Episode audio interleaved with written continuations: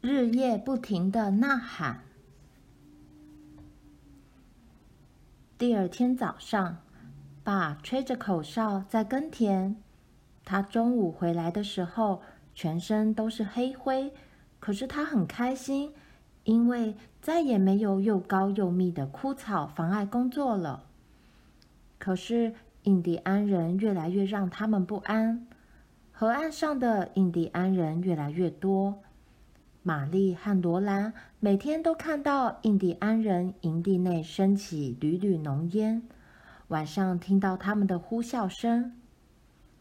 爸很早就从田里回来了，他把家里的杂事做好，再把平平、安安、妮妮、母牛和小牛关进马厩里。月光下的夜晚十分寒冷，不能放他们出去吃草。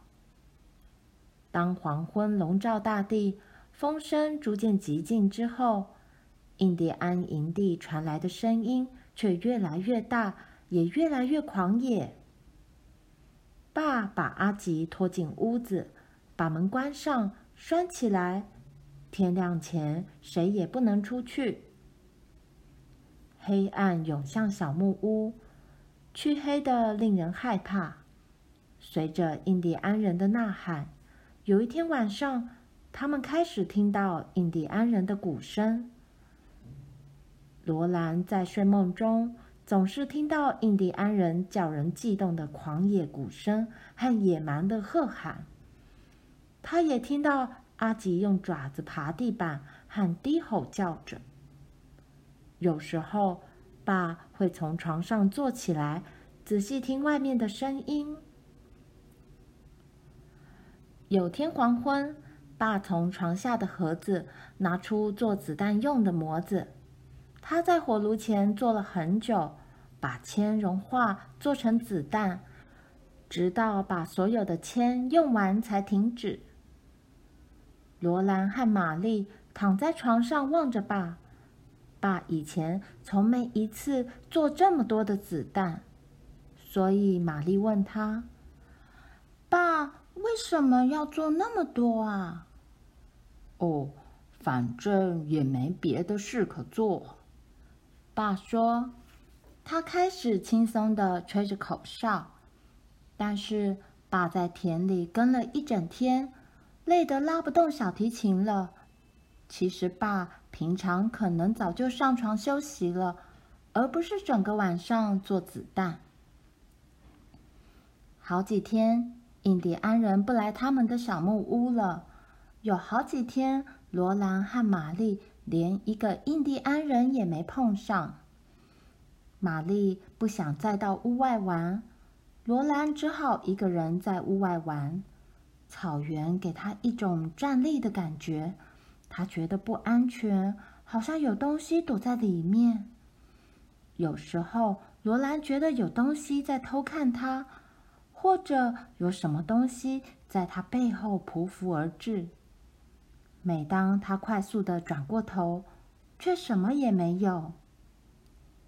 史考特先生和爱德华先生带着枪来找爸，他们在田里谈了一会儿，然后一起走了。罗兰很失望，因为爱德华先生没有进屋里来。吃午饭的时候，爸对妈说：“有些来草原开垦的移民提议做围栏。”罗兰不知道什么叫做围栏，但是爸不同意这个想法。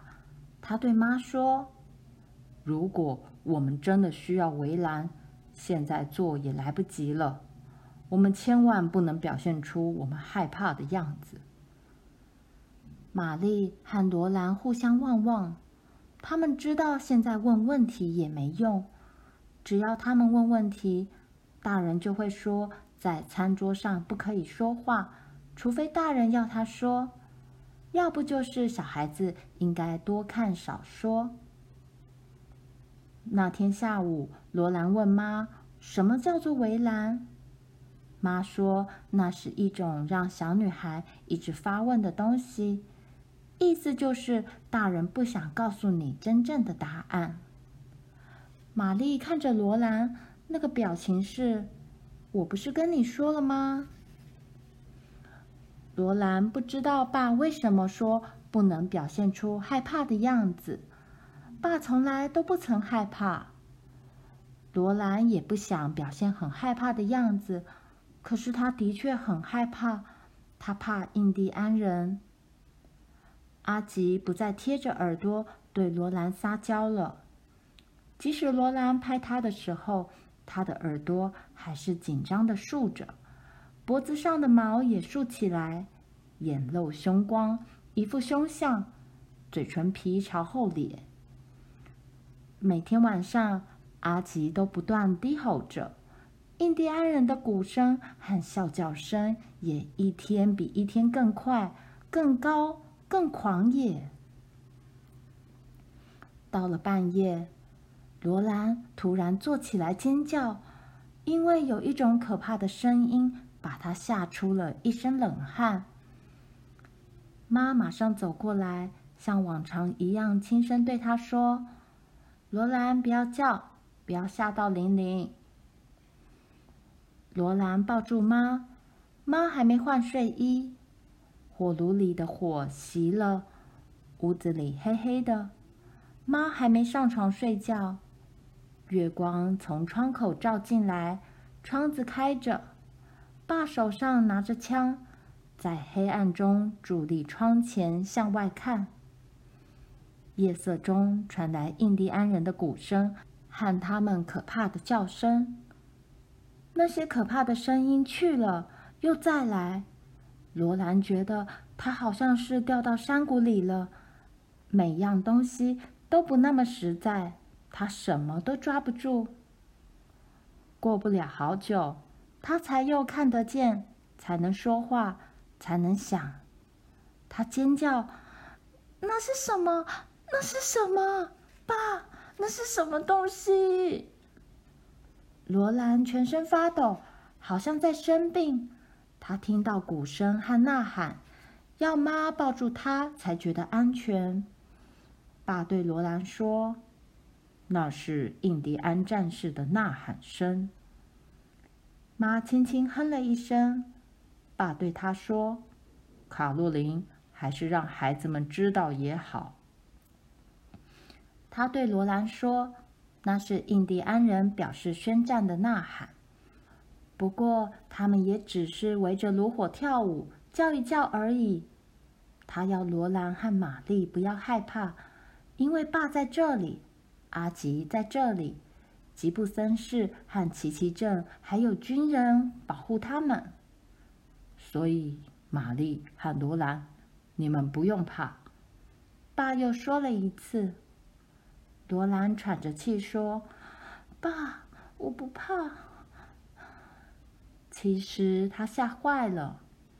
玛丽什么话也没说，她躲在棉被下面，不停地发抖。然后玲玲哭了起来，妈抱着她坐在摇椅上摇她，安慰她。罗兰爬下床，挤到妈的膝盖旁边。玛丽也从床上爬下来，挤了过去。爸留在窗口继续监视。鼓声好像敲在罗兰的头上，也像敲在他的身体里面。印第安人快而狂野的呐喊，比狼的叫声还要可怕。罗兰知道。还有更可怕的东西要来了。紧接着，他就要来了。罗兰又听到印第安战士发出宣战的呐喊声。从来没有一场噩梦比这天晚上更可怕了。噩梦只是一个梦，到最糟的时候你可以醒过来。可是这一切是真的，罗兰没办法醒过来。他躲不掉。宣战的呐喊声停了，可是罗兰还是好害怕。他仍然在黑暗的木屋中紧紧地靠着妈。妈全身都在发抖。阿吉的叫声低了些，玲玲又哭了起来。爸拍了一下额头，吐了一口气。我从来没听过这种叫喊声。爸说：“你们想他们是怎么搞出这种声音的？”没有人回答他。他们根本不需要枪，只要这样叫个不停，就可以把人吓死了。爸说：“我好渴，渴得连吹个口哨都不行了。”罗兰，给我一点水。罗兰听爸这么说，觉得好多了。他拿了一瓢水给爸喝，爸接过去，对他笑了一笑。罗兰觉得舒服多了。爸喝了几口，又笑着说：“好，现在我可以吹口哨了。”他吹了几个音符，证明他吹得出来。然后他又仔细听外面。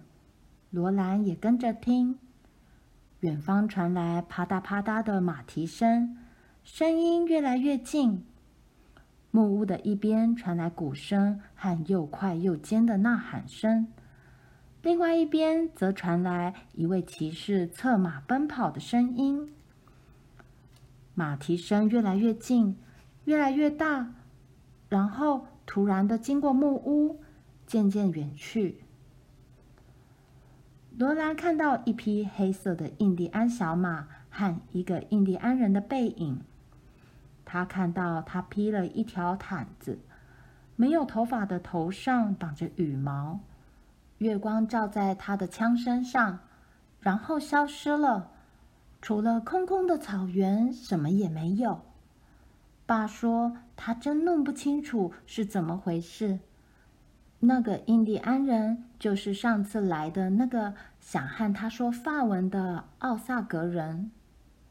爸自言自语地说：“这么晚了，他赶得这么快做什么呢？”没有人回答他，因为没有人知道。鼓声又开始了，叫声再起，可怕的宣战呐喊声又传了过来。过了很久。印第安人的声音慢慢变小了，最后玲玲哭累了，睡着了。妈把罗兰和玛丽送回床上去。第二天，他们不敢出门，爸一直守候着木屋。印第安营地那边没有声音了，大草原很平静，只有风吹过寸草不生、焦黑泥土的声音。风吹过木屋的时候，发出一种好像流水的声音。这天晚上，印第安营地传出呐喊声，比前一天晚上更糟。印第安战士的呐喊声比最可怕的噩梦还可怕。罗兰和玛丽紧紧靠着妈，小宝宝玲玲一直哭。爸拿着枪站在窗口。阿吉整晚不停的走来走去，怒吼着。只要呐喊声一传过来，他就大叫起来。第三天晚上，第四天晚上，第五天晚上，一天比一天更糟。罗兰和玛丽累坏了，他们在鼓声和叫声中睡着了。可是，只要印第安战士发声呐喊，他们就会在恐惧中惊醒。安静的白天比晚上更糟。爸随时都在注意看，注意听。梨就放在田中，平平安安，妮妮和母牛、小牛都关在马厩里。玛丽和罗兰也不能离开小木屋。爸不停地朝草原上东看看，西看看。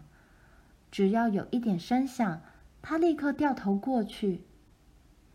他几乎没吃午餐，因为他不停地起身走出去看看草原的动静。